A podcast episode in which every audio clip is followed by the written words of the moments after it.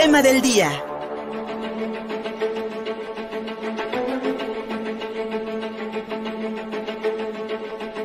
Este miércoles, integrantes del Grupo Transgénero Puebla y de la coalición Agnes Torres exigieron que el Congreso del Estado invalide la exigencia de tener 18 años para que cualquier persona trans pueda levantar un acta de nacimiento que corresponda con su identidad sexogenérica, pero que ya no tenga la obligación de tener 18 años, sino, lo, sino que lo pueda hacer antes.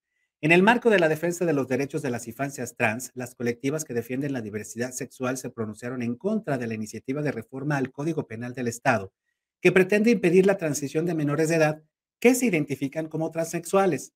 El proyecto, presentado por la diputada local del Partido Acción Nacional, Mónica Rodríguez de la Vecchia, establece de uno a tres años de prisión para quien someta, condicione, coaccione, presione u obligue a una niña, niño o adolescente a cambiar o modificar por cualquier mecanismo de carácter externo, terapéutico o similar su identidad sexual en contraposición con su identidad biológica, es decir, con el sexo, con el género, perdón, con el género que le fue asignado en su nacimiento.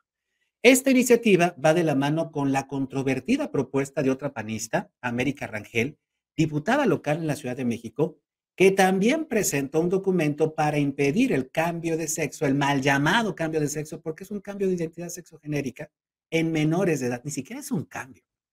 Es una adecuación con lo que las personas ven de sí mismas. Es una adecuación legal con la identidad que ellos autoperciben, que ellas, ellos o ellas autoperciben. Por cierto que hace un par de días, Teresa Castel, quien es diputada local también del PAN, pero en el Congreso del Estado de México, lanzó un discurso felicitando a sus pares aquí en Puebla y la Ciudad de México por las iniciativas presentadas en un discurso calificado como de odio en contra de las personas transexuales. Gracias por defender a la familia, por esta organización que demuestra realmente los valores de nuestro país. Tenemos mujeres muy valiosas también en la Diputación local. Está América Rangel. En ah, Puebla tenemos mujeres muy valiosas como Mónica. Y que estamos siendo valientes para enfrentarnos a hombres biológicos que hoy son personas trans y que pretenden cambiar la vida de nosotras e incluso borrarnos y ser solamente personas. Esta ideología perversa, porque es perversa, de López y Morena, así como les pusimos un estate quieto en el Zócalo el domingo, se los vamos a poner en esta mugrosa ley que no va a pasar, porque afecta a las mujeres, afecta a los niños y afecta a las familias mexicanas. De esta manera, la iniciativa contra las infancias trans es una estrategia del Partido de Acción Nacional en diferentes congresos estatales. Ya tenemos la prueba en la Ciudad de México, en el Estado de México y aquí en Puebla. Y qué lástima que se utiliza el odio contra ciertos sectores vulnerables, ojo, porque no están en, igualdad de condiciones que la diputada local panista. Una mujer trans no está en, igualdad de condiciones que una mujer cisgénero, además blanca, además integrante de la clase política local del Estado de México nacional. Nunca, siempre tienen una, una, sin duda alguna, una posición de poder, pero utilizan el odio contra grupos o sectores sociales vulnerables para hacerse promoción política. Qué terrible. Aquí en Puebla, Gabriela Chumacero, representante del Grupo Transgénero Puebla, calificó dichas iniciativas como una mera y absoluta transfobia. Además, recordó que este 7 de marzo se acaba el plazo para que el Congreso del Estado armonice las leyes locales con la sentencia de la Suprema Corte que permite que los menores de edad puedan hacer ese cambio en su identidad sexogenérica para que entonces el acta de nacimiento corresponda con su identidad. Mira, lo que urge en el Congreso que no ha legislado con respecto al tema de las infancias y adolescencias trans lo que determina que la Corte le dio este 12 meses para cumplirse, que se cumplen este 7 de marzo. Entonces, ¿qué es lo que tenemos que solicitar al Congreso del Estado? Que a ver, que cuando recibió el comunicado del Poder Judicial, para que a partir de ese día se tome en cuenta la invalidez y el grave riesgo en el Congreso y del Código Civil a la seguridad de los infantes y jóvenes trans. Entonces, ¿qué procedimiento va a seguir el registro civil? Sí, ante invalidar la norma, invalidar lo que es la norma, ¿no? ¿Por qué? Porque si el Congreso del Estado dice no, no pasa la ley de identidad para, los, para los infantes trans, ¿qué es lo que va a hacer el registro civil? ¿Sí? Gabriela Chumacero también relató el caso de Augusto, un chico trans de 18 años que no ha podido completar precisamente esta documentación por las resistencias de las, de las propias autoridades, a pesar de que este chico cuenta con todo el apoyo de sus padres. Sin embargo, también relató el caso de tres infantes, infantes trans que debieron emigrar de Puebla ante el acoso que sufrían. Pues acá en el más caso que tenemos el reciente es el de Augusto, que hace un año cumplió sus 18 años. Esperamos que cumpliera sus 18 años para que pudiera hacer su cambio.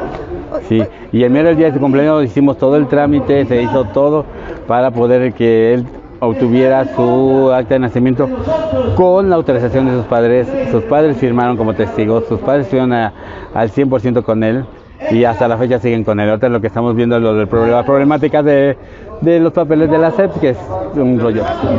Hay este niños, este, tres niños trans que tuvieron que emigrar a la ciudad de Guadalajara para hacer sus cambios.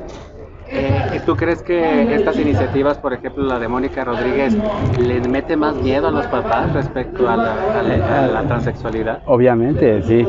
Y, que tienen miedo que vamos a hablar de los niños de closet, de los que luego están en la escuela por bullying y, y a los niños que se suicidan por no tener realmente su identidad, que se suicidan porque realmente en las escuelas los violan, incluso apenas el, maestro de deporte, ¿no? Que violó a, los infantes, ¿no?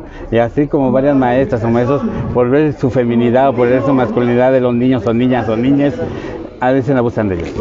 Es mejor que para una persona transexual es mejor iniciar el proceso de transición lo más chiquito posible, es decir, lo más... Pues en el momento que sea necesario, si no hablamos de una edad de 5 o 6 años, hablamos de, una edad de 12, 13 años donde ya tú, ya sabes realmente lo que quieres y adelante, ¿sí? Porque no si a un niño de 5 o 6 años a meterle hormonas, como dice la diputada, no, porque los padres están obligando a que sea gay o que sea lésbica o que sea un niño trans, eso es mentira, no puedes decidir de tu propia sexualidad. Entonces hablamos de los intersexuales, eh, la, gente intersexual, ¿qué hacían hace 5 o 10 años? Que por nacer con los dos sexos, ¿qué hacían? Los operaban, ¿no? No esperaban realmente cuál, cómo se iban a definir. Sí, y hoy esas, hablamos de las terapias de conversión, donde las terapias de conversión también ha sido hoy en día pues ya una ley, ¿no? Entonces esa ley se tiene que seguir respetando. No, hay una edad donde todos nos decidimos y nos determinamos. Tú, un ejemplo, tú a qué edad te determinas realmente ser heterosexual o ser bisexual o ser lo que tú quieras. ¿sí? Acá no vamos a decir, ¿sabes qué? A este edad vas a ser. No. Las personas trans, no nos Se lo pregunto porque la diputada mencionaba que hasta los 21 años. Sí, a los 18 la, la, mayoría de edad, ¿no? Tú decides a los 18 años lo que vas a hacer, ¿no? O ya tienes el derecho a votar. Ese es un derecho a votar a los 18 años, sí. Pero no estamos hablando de una sexualidad, tú, con un ejemplo, como te voy a repetir, que a los 10, 11 años, ¿qué te gusta más? ¿Qué, ¿Cuál es tu preferencia sexual? ¿Cuál es tu género? Sería una buena, eso sería una buena pregunta para las y los diputados del Congreso del Estado de Puebla. ¿A qué edad decidieron ser heterosexuales? ¿A qué edad definieron su propia sexualidad? ¿Cómo viven ustedes su sexualidad? La, la vaya, la disfrutan, vaya, la viven de manera libre y desprejuiciada, o es todo lo contrario y por eso se quieren imponer esas ideas, repito, a sectores vulnerables que de por sí, que de por sí ya la viven muy mal. Hoy el grupo Transgénero Puebla entregó una despensa a Jessica, una mujer transexual de la tercera edad en condiciones de pobreza y precariedad. Dedicada al trabajo, al trabajo sexual hasta hace algunos años, Jessica debe dedicarse a la recolección de material reciclable como PET, cartón, para sobrevivir. Además, sufre graves dolores por la degradación de los polímeros que en algún momento le permitieron conseguir un cuerpo femenino. Sin acceso a los servicios de salud y sin oportunidades de trabajo, Jessica, como ustedes lo pueden ver hoy, recibió una despensa que resuelve su alimentación solamente unos días. Por eso es importante que hablemos de las personas transgénero, porque no les damos cabida en la sociedad. Y como bien decía Gabriela, las niñas, los niños y los niñas que se ven en esta situación regularmente se suicidan.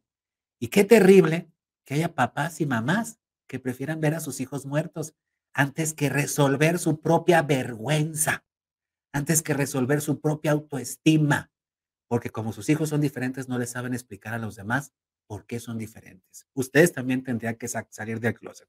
Este es el caso de Jessica y cómo una mujer transexual sobrevive a la tercera edad.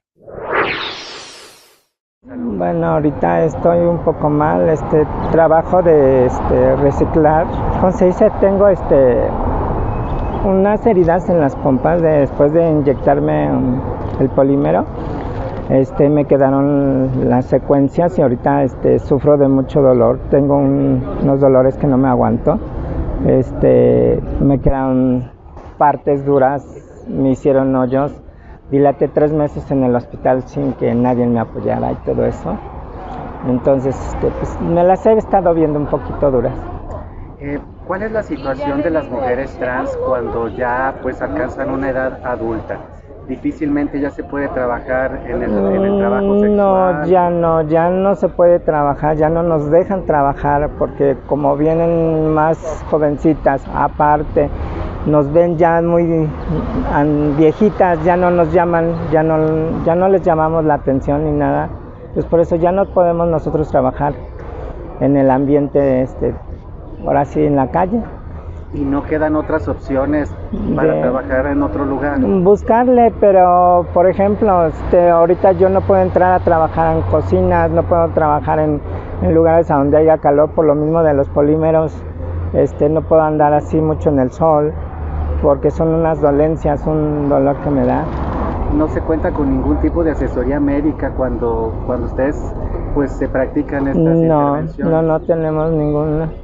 Ninguna en, en, mis tiempos nunca lo hubo. Ahorita yo creo que tampoco lo hay. Por ejemplo, ¿tienes acceso a algún tipo de ayuda del gobierno? No tengo nada, ninguna ayuda tengo ahorita. Nada. Ni, ni para personas en estado de vulnerabilidad. Nada. Absolutamente nada. De ninguna ayuda hoy por hoy, este, ¿qué comparación harías con la situación de las mujeres trans cuando pues tenías un poco menos de años y a lo que ves ahora? No, ahorita ya estamos, este, las chicas trans de ahora están más abiertas, están más este, apoyadas como como estábamos nosotros antes. Anteriormente no teníamos ningún apoyo, éramos muy discriminadas por la sociedad. Nos miraban muy mal, nos maltrataban, todo. Entonces ahorita yo veo que ya no es tanto la discriminación como en aquel entonces. Jessica, sin duda alguna, es una sobreviviente. Le pregunté, dentro de esta entrevista le pregunté, ¿se han quedado muchas amigas tuyas en el camino? Y me dijo, sí. Regularmente las personas transexuales no viven más de 35 años. Hasta hace dos años, cuando se aprobó la ley ACNES aquí en Puebla, un 25 de febrero del 2021, que reconoce ya por ley la identidad sexogenérica autopercibida. Hasta hace dos años, las personas transexuales, mujeres y hombres transexuales, o las personas no binarias, no tenían derecho ni siquiera a un nombre. Ni siquiera a un nombre. Si estamos pensando en la escala social, las personas transexuales están en el subsuelo. Lamentablemente no tienen oportunidades laborales. Son ese sector marginado de la sociedad que, a las que tenemos no solamente en el, trabajo, en el trabajo sexual, con todos los riesgos que implica, sino que ahora las tenemos pepenando basura para que puedan sobrevivir. Y en ese sentido le pregunta a las y los diputados del Congreso del Estado, con sus leyes, ¿no están empobreciendo, marginando, incluso hasta matando gente que pertenece a los sectores más vulnerables de la sociedad? ¿No creen que sus ideas anquilosadas, no del siglo XX, del siglo XIX, perjudican la vida de miles de personas a las que dijeron, a las que prometieron y que por ley están obligados a servir? Yo creo que ya basta de eso y lamentablemente la ciudadanía tiene que tomar el control sobre ello, porque nuestras autoridades, repito, están 10 pasos atrás de nosotros, las, los y les ciudadanos. Síguenos en Facebook y en Twitter. Estamos contigo, Puebla.